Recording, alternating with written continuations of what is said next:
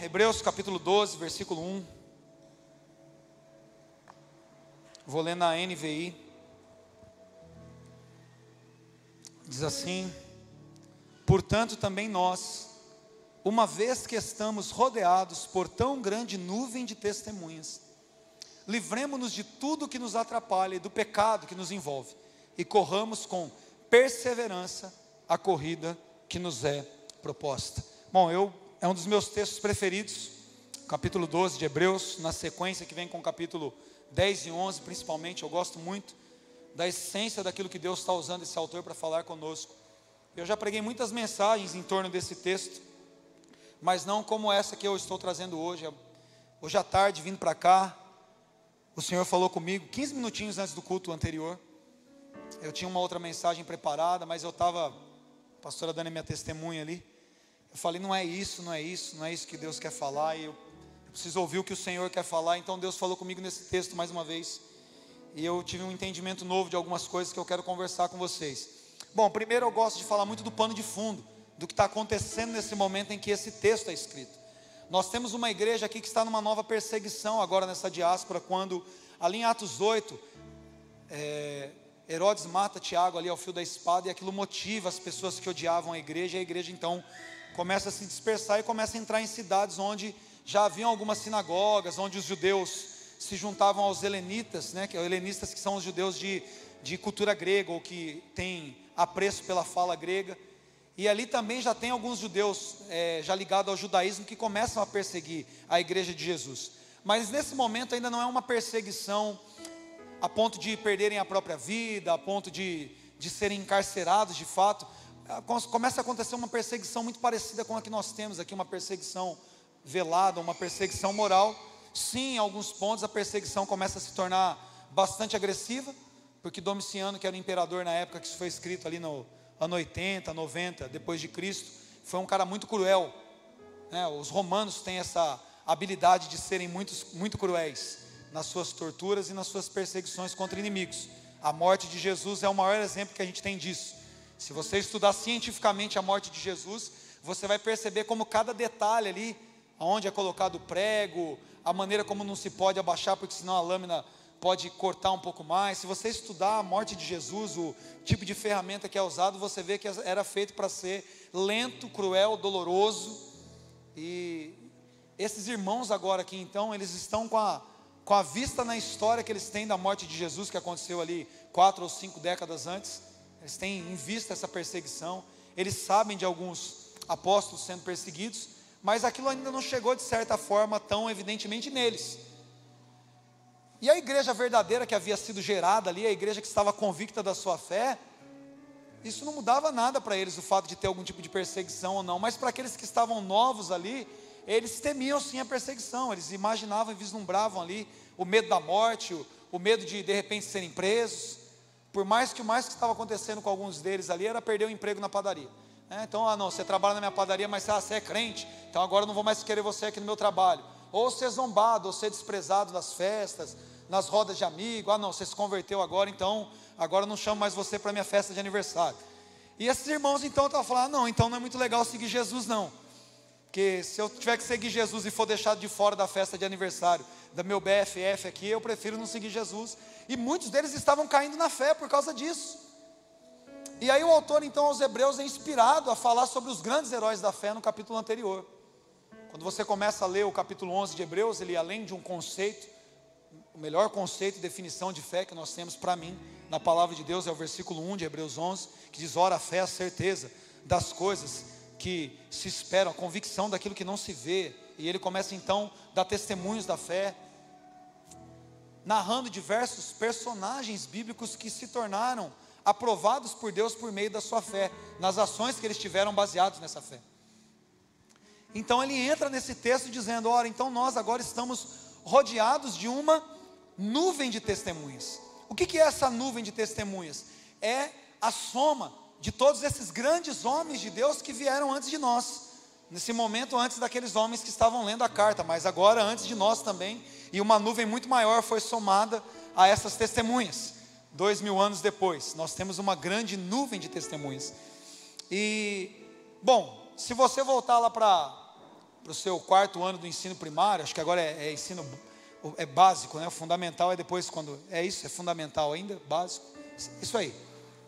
É, é fundamental ainda, né? Se você voltar lá para o quarto ano do ensino fundamental, você vai lembrar que você teve uma aula de, de ciências naturais, na época acho que chamava de. Tinha três matérias, era física, química e biologia. É, era assim que funcionava. Estou tentando lembrar da escola, a gente faz um tempinho já que eu saí. Mas você teve aula, acho que hoje chamam de ciências naturais. você teve uma aula de formação de nuvem. Vocês sabem como forma uma nuvem, gente? Todo mundo sabe como as nuvens se formam ou não? Não, vocês não sabem, ninguém levantou a mão. Está com medo de eu perguntar e não saber responder. nuvem se forma de uma maneira muito simples.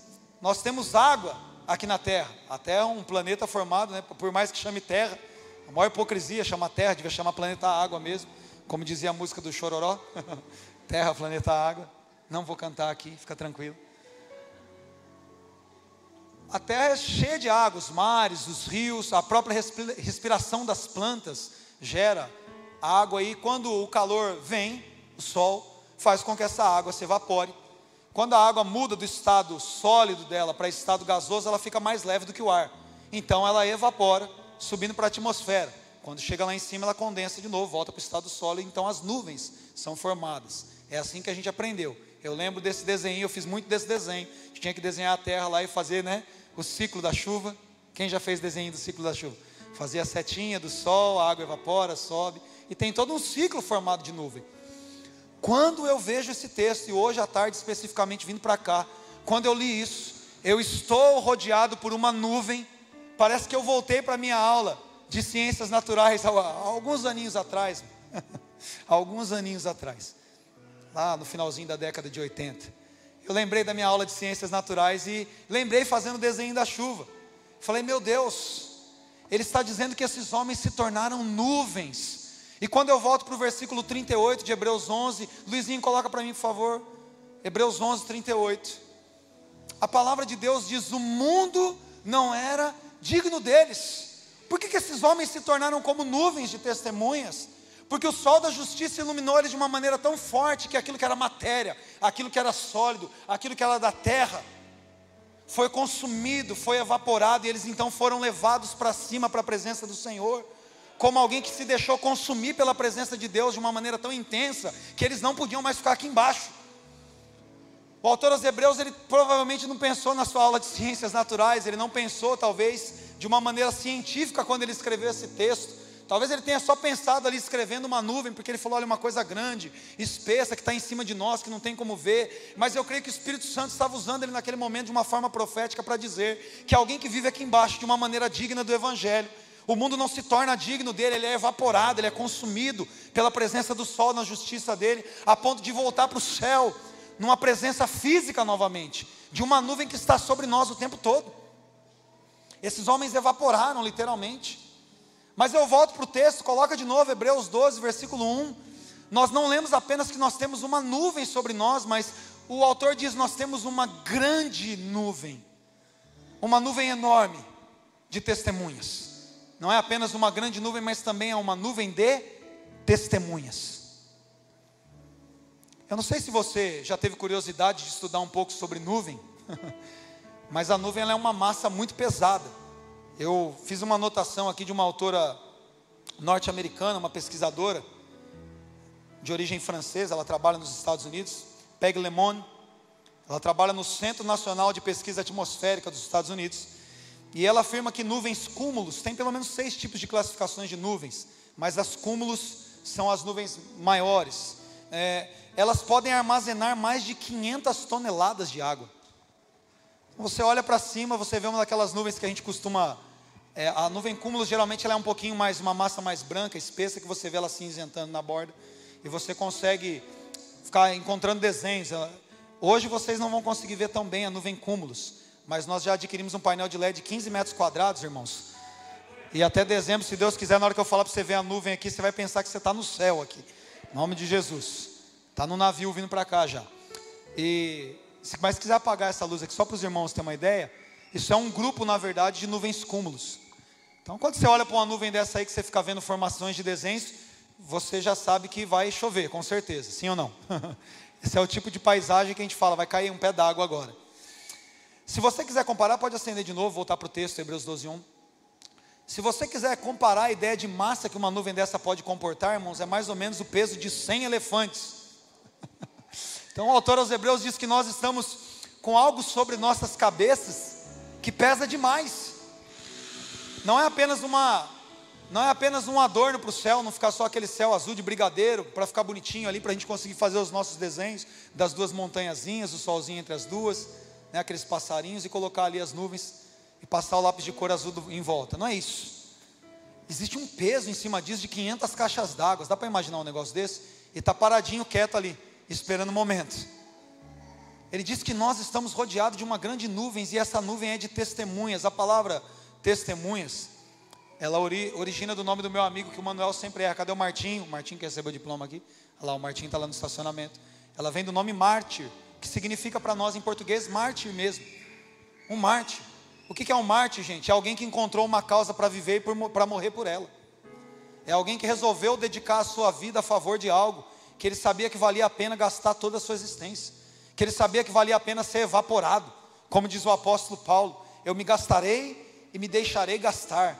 Alguém que falou a matéria para mim é pouco importante, eu preciso me consumir por isso. Nós estamos rodeados de uma grande nuvem de testemunhas, é o que a palavra de Deus diz para nós. E quando nós sabemos que existe uma nuvem como essa, irmão, sobre nós, nós sabemos que vai chover sobre a terra. Nós sabemos que a nuvem não está lá em cima à toa. A nuvem sempre completa um ciclo. A nuvem sempre cumpre o seu propósito. O profeta Isaías diz que, assim como a chuva não cai na terra e não volta para o Senhor sem cumprir o seu propósito, assim será a palavra que sair da boca dele. Isaías 55. A nuvem está com um propósito, a água vai cair na terra e ela vai cumprir o propósito de Deus. Essa nuvem de testemunhas está sobre nós com um propósito. Deus fez com que esses homens se gastassem na terra, voltassem para Ele para estarem sobre nós com um propósito, de que essa unção que a vida deles carregou, de que esse testemunho, que a sua morte, a sua existência, fez com que eles fossem consumidos pelo amor que eles tinham pelo Senhor e pelo propósito na vida deles, estivesse sobre nós também com um propósito de ser derramado sobre as nossas vidas de inundar os nossos corações, de derramar a convicção que o Senhor tem a respeito de nós, e é por isso que quando a gente volta para o texto, deixa o texto na tela, por favor.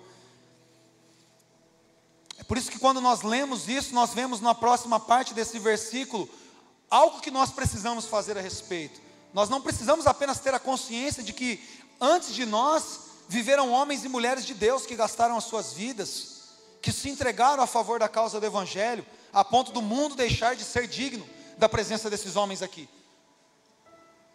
Nós precisamos entender que o Senhor fez isso para nos capacitar para algo que Ele propôs para nós. E Ele então diz para nós: livrem-se de todo o embaraço, livrem de todo o pecado que atrapalha, e corramos uma carreira que nos foi proposta. O autor aos Hebreus diz: vocês estão olhando para uma nuvem de testemunhas, e a história de vida desses homens, aquilo que a vida deles nos ensina, aquilo que nós contemplamos da essência de Deus que foi derramada na terra, sobre a vida desses homens que se tornaram como chuva sobre a terra, mas que cumpriram o seu ciclo de como uma chuva que é enviada sobre a terra e voltaram novamente para a presença de Deus, precisa transformar a vida de vocês, a ponto de tudo aquilo que se torna uma desculpa para que vocês também não sejam como uma chuva caindo sobre a terra, a ponto de tudo aquilo que se opõe aqui para que os planos de Deus se cumpram através da sua vida sejam deixados de lado. É isso que ele está dizendo, deixem de lado todo embaraço. A palavra ognos, a palavra embaraço, significa peso, significa massa, significa protuberância, significa enrosco. Essa palavra, que na versão NVI diz tudo que nos atrapalha, na verdade, tudo ali que nos atrapalha é a tradução da palavra ognos, a palavra embaraço. Meus irmãos, quando você sabe que vai chover, as irmãs sabem disso um pouco melhor. Você está em casa sentada de boa no sofá e você vê um acúmulo daquela, você fala, olha que bonitinho, parece um jacaré de boca aberta. Aí de repente aquela nuvem começa a ficar cinza. E aí você lembra que você tem roupa no varal, a janela está aberta, pisa de madeira. O que, que você faz? O que, que você faz? Você corre. Que você sabe que se você não fizer alguma coisa em relação àquilo, vai molhar a roupa, O cachorro vai entrar do quintal com a pata cheia de barro e vai sujar tudo, porque ele foge com medo da chuva.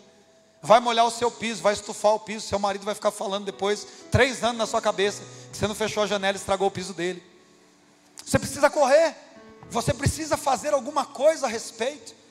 Elias, em, no, em primeiro livro de Reis, no capítulo 18, quando ele havia orado para parar a chuva, quando ele começa então, depois da matança dos profetas, clamar a Deus por chuva, ele fala para o moço dele, dá uma olhadinha lá na sétima vez, o cara fala: Olha, eu vejo uma pequena nuvem do tamanho da mão de um homem. Que, que Elias diz? Desce e fala para cá preparar o carro, porque vai chover. E se ele ficar vacilando aqui, ele não volta mais para casa, porque a chuva acaba com quem ela pega despreparado no caminho. Quem mora em São Paulo sabe bem disso. Se você vê que o negócio está feio ali, se você não tomar a decisão de ir embora para sua casa antes, você não chega cedo em casa depois. Porque a chuva é imperdoável. A chuva não perdoa ninguém. Agora eu olho para cima de mim e vejo que eu tenho Moisés, Josué, Daniel, Caleb, os apóstolos, os profetas Isaías, Amós, Neemias, e eu fico imaginando quão grande nuvem, quão grande peso de glória está sobre a minha vida eu fico olhando para homens como Noé, homens como Abraão, que saiu da sua terra e da sua parentela, sem saber para onde ia.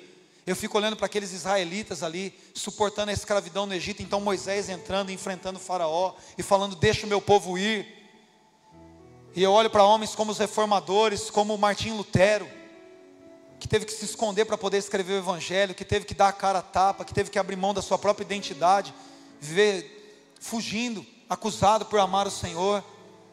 Eu fico olhando para homens como Watchman Nee, que passou metade do seu ministério na China comunista preso por pregar o Evangelho. Eu olho para homens que vieram aqui como esses que estão se tornando nuvens, como o pastor Joãozinho, que criou aqui seus filhos 15 anos sem energia elétrica na África. E aí eu fico pensando, esses homens decidiram se gastar e se evaporarem porque eles amavam a Deus, eles se tornaram testemunhas porque eles não aceitaram a glória passageira da terra. Agora eu fico acumulando coisas em mim como embaraços, porque o irmão não me cumprimentou, eu não quero ir mais para a igreja. Quem está com blusa aí? Quem tem blusa aí? Quem trouxe blusa? Dá uma blusa aí. Me arruma aí uma meia dúzia de blusa. Presta aí para mim. Vou pagar mico aqui, vou virar figurinha.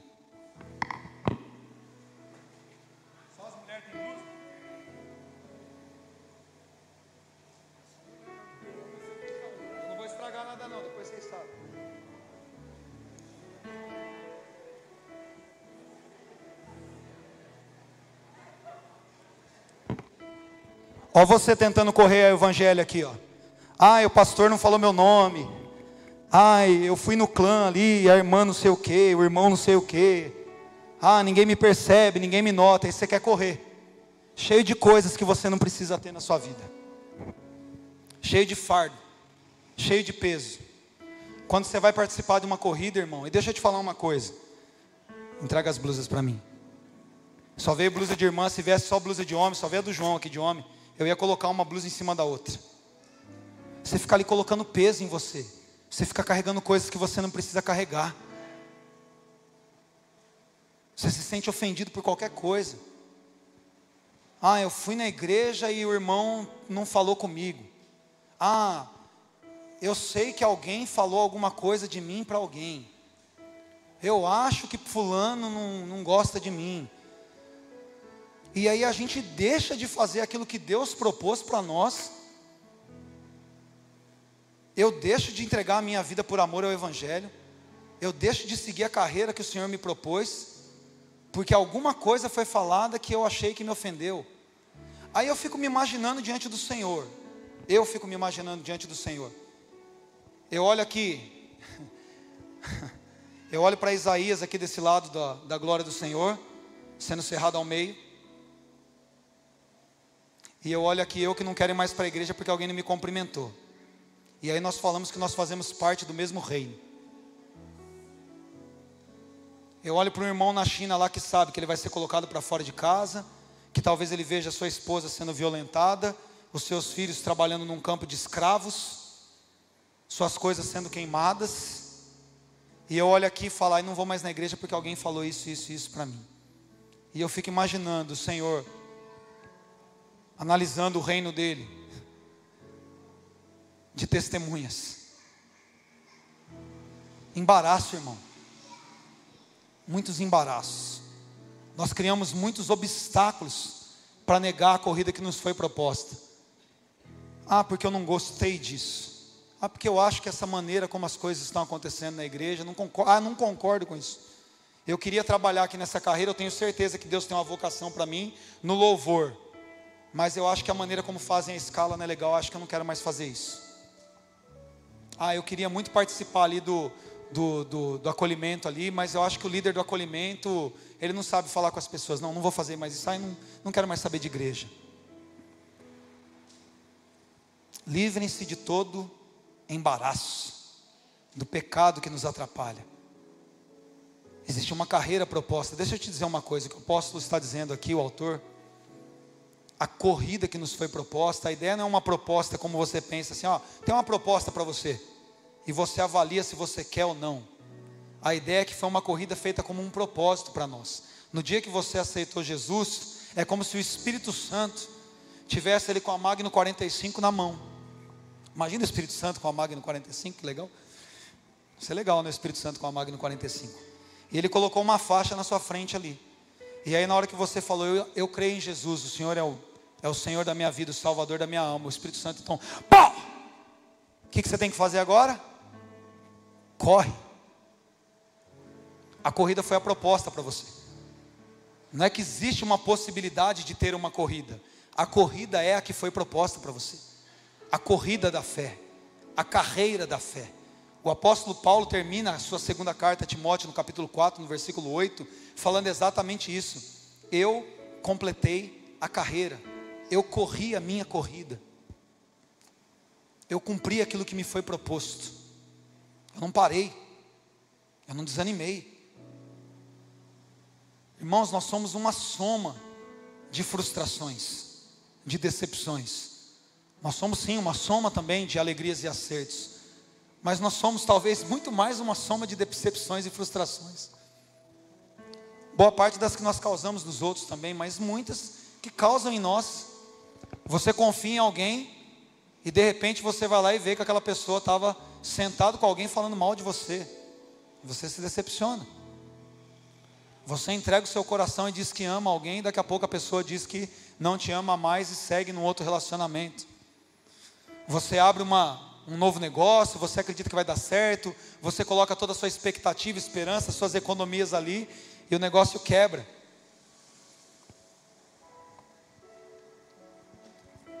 E aí o que a gente faz? A gente para. A gente para porque o negócio deu errado, porque o casamento foi por água abaixo, porque a nossa melhor amiga levou o nosso marido embora. A gente para. A gente para porque a gente viveu a vida inteira no Evangelho e agora o nosso filho quer seguir o seu próprio caminho. E a gente encontra. E são motivos que doem em nós, são motivos não desprezíveis, são motivos realmente agressivos, mas nós estamos rodeados de uma nuvem de testemunhas que não parou enquanto o seu próprio sangue era derramado. É impossível fazer parte de um reino onde o próprio rei sofreu por isso e morreu e suportou toda a vergonha, porque para ele existia um objetivo, para ele existia uma proposta, uma carreira, uma corrida, e nós fazemos parte desse mesmo reino, encontrando obstáculo para tudo. Existe uma coisa muito interessante aqui também. Quando nós pensamos em coisas que nós não podemos carregar. Existe um conceito é, na área da informática a respeito de nuvem também. É, quem sabe o que é armazenamento em nuvem na informática? Uma coisa simples. Você tira o armazenamento do seu aparelho físico e lança ele numa área virtual, onde ele não consome mais o espaço do seu aparelho telefônico, por exemplo. Você tem um aparelho telefônico lá que tem uma capacidade de 32 GB, 64, aí vai, né, 128 e tal. Mas chega uma hora que o negócio não cabe mais, sim. E aí, se você tentar armazenar alguma coisa, depois que ele está cheio, você vai ter problema. Você vai precisar pagar alguma coisa para armazenar alguma coisa nova. Então, existem os pacotes que oferecem esses serviços em nuvem. Então, as empresas ali sempre falam, você pode comprar ali, eu não vou falar o nome das empresas porque eu não recebo para isso, mas você tem ali nas operadoras ali uma, uma hipótese né, de armazenamento pago, de armazenamento gratuito, e a gente usa muito isso, armazenamento em nuvem. Qual que é o conceito de armazenamento em nuvem, irmãos? É para que aquilo que você realmente precisa carregar esteja com você, mas aquilo que você pode deixar em outro lugar, você deixa em outro lugar. O maior problema da nossa vida espiritual é que nós queremos ficar armazenando dentro de nós coisas que nós não deveríamos guardar dentro de nós. E quando Deus realmente quer entregar coisas para nós que nós precisamos, a mensagem que nós devolvemos para o Senhor é: a memória está cheia, armazenamento insuficiente. Então você está num lugar como esse, agora o Espírito Santo quer jogar uma palavra revelada dentro do seu coração, mas você está cheio de ofensa. Ah, ela não fala comigo, a minha mãe isso, meu pai aquilo, meu marido aquilo minha coisa aquilo outro. Aí na hora que Deus vai gravar a revelação dentro de você, fala: espaço insuficiente. Você não se livrou dos embaraços. Então você não consegue receber a revelação. Você está tão cheio de dor, tão cheio de ferida. Tão cheio de, ah, mas eu lembro do que falou para mim, foi há 10 anos atrás. Meu marido falou isso, isso, isso, isso. Eu lembro, eu estava lá no colégio e a professora disse que eu era burro demais e agora eu não consigo avançar aqui. Você colocou coisas no seu coração que jamais deveriam estar guardadas aí. Você devia ter lançado para a nuvem, você devia ter mandado para cima, você deveria ter feito como o apóstolo Pedro fez e nos ensinou, lançando todo, sobre ele toda a nossa ansiedade, porque ele tem cuidado de nós. Você escolhe o que você vai guardar, irmão. Se eu fosse falar que a gente já tem, em vez de um culto hoje aqui, uma maratona, ninguém ia ser bocó o suficiente para estar de coturno e calça social. Essa roupa é inadequada. Ninguém ia chegar aqui, você não vê um maratonista, alguém já viu um maratonista correr com mochila nas costas? Vou levar meu iPhone para fazer uma selfie na hora que eu estiver correndo. Vou levar o meu tênis mais bonito que eu tenho, esse Vans colorido aqui, que pesa 500 gramas. Você já viu alguém fazendo isso? Porque não, ele vai perder a corrida. Ele vai chegar atrasado. Provavelmente ele não vai nem conseguir completar a prova. Ele escolhe o short mais leve, o calçado adequado. Ele usa a camiseta mais fina possível que não fique nem ali absorvendo muito suor, que ele possa respirar, porque ele sabe que ele foi para uma corrida, e a corrida foi proposta para mim e para você. Então nós não podemos mais carregar pesos, nós precisamos nos livrar do pecado que quer nos parar, das mentiras que o inimigo quer lançar no nosso coração, como se fossem verdade. Você é incapaz, você não dá certo, aquela pessoa não te ama, o pastor nunca vai te notar. Esse jeito que a igreja funciona não vai dar certo para você. Tantas coisas, e você começa a aceitar essas coisas e gravar isso dentro de você. E aí você não corre, você está se arrastando. E não tem como viver a vida no Evangelho se arrastando. Eu fico, irmãos, imaginando, me imaginando diante do Senhor. Essa semana é uma semana que eu estava meditando muito nas minhas próprias frustrações. Eu estava me sentindo um pouco mais vulnerável em relação a algumas coisas, e eu estava orando no meu, no meu quarto, falando com o Senhor, pensando em algumas coisas que eu não fiz, que deram errado, as outras que eu fiz que só me deram dor de cabeça. Eu não sei porque que eu estava fazendo isso. Na verdade eu sei. Quando começou essa, essa pandemia esse vírus veio para o Brasil, logo no comecinho, quando nós paramos os cultos aqui, eu fiquei alguns dias sem olfato, sem paladar, só que naquela época ninguém falava ainda. Era bem no comecinho. Não tinha ninguém falando que podia ser o vírus essa essa coisa. E como a gente tem rinite, sinusite o tempo todo, eu desconfiei que talvez pudesse ser isso. Não tive sintoma nenhum depois de uns 15 dias que a coisa veio à tona. E aí começaram a ter estudos, acho que a Preta Gil parece que, que teve isso, aí o pessoal mais rico faz exame e tal. E aí descobriram que tinha a ver com o negócio. Eu falei, meu, eu acho que eu tive esse trem então. Que eu fiquei um tempo sem olfato, sem paladar. Mas o que, que aconteceu? Passou aquele tempo, os 15 dias, passou 30 dias, passaram-se dois, três, quatro, cinco, seis, sete, oito meses. E de três meses para cá, meu olfato e meu paladar desapareceram completamente. Completamente. Eu não estou sentindo cheiro, não consigo distinguir as coisas. Eu tenho orado por isso, eu estou muito em paz, com o meu coração diante do Senhor. Mas semana passada que eu fui descansar na praia, eu parei o carro no subsolo e tinha uma lixeira aberta lá, então devia estar um cheiro horrível, porque todo mundo no meu carro disse que o cheiro estava horrível. E o cheiro que eu sentia era o mesmo cheiro que eu senti numa porção de contrafilé um pouco tempo antes. Cara, aquilo foi uma dor tão grande no meu coração. Eu falei, eu não consegui discernir o cheiro de uma fralda aberta, de uma porção de contrafilé. É uma mutilação. É uma mutilação. E aquilo me deu assim um, um desespero. Falei, meu Deus. falei, o que, que é isso? Mas por outro lado, aquilo me fez me aproximar ainda mais do Senhor. Porque a verdade é que enquanto a gente não espera um sofrimento muito grande, algo que realmente corta a nossa natureza, a gente às vezes fica se sentindo invulnerável. E a gente começa às vezes a se relacionar em alguns aspectos com o Senhor muito superficialmente. E aquilo me fez enxergar o quanto maior ainda é o amor do Senhor por mim, porque você se sente ofendido demais quando alguém fala mal de você, alguém que você amava e não queria experimentar por isso. Mas o Senhor sabe exatamente o que é sentir essa dor. Você se sente assim, transtornado demais por perder alguém que você ama e que você queria que estivesse perto de você.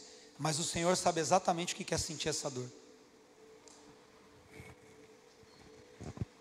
O autor aos Hebreus diz que nós não temos um sumo sacerdote na casa de Deus que não possa se compadecer das nossas fraquezas, porque ele mesmo foi tentado em todas as coisas, porém sem pecado. Ele sabe exatamente o que é a dor humana. Lewis escreve em um dos seus livros que se Jesus tivesse encarnado na pessoa muito potente de um homem, né, voraz, um cara que não se abalava por nada, a maior parte de nós consideraria que ele nem encarnou. Porque a maioria de nós somos muito vulneráveis. Nós sentimos dores, irmãos, nós sentimos fraquezas, nós sentimos a limitação da vida humana. A gente se ira, a gente pensa em desanimar, a gente fica ofendido porque alguém falou alguma coisa, porque a gente achou que era uma indireta, ou porque alguém não nos notou mas o Senhor sabe exatamente o que nós estamos passando nesse momento, e é por isso que Ele fala para a gente: vocês têm uma nuvem de testemunha, vocês têm uma carreira que foi proposta, e vocês têm um ponto para olhar. Ele diz: coloque os seus olhos em Jesus.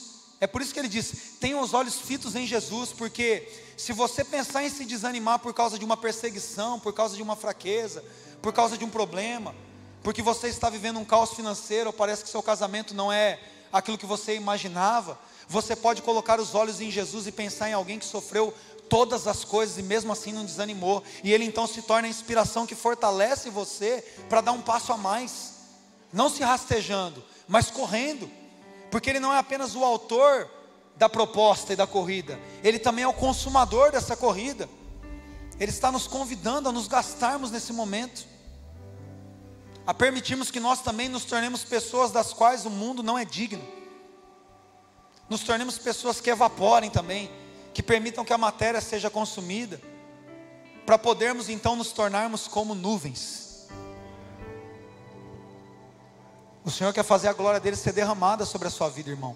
Mas você e eu nessa noite precisamos nos livrar dos embaraços.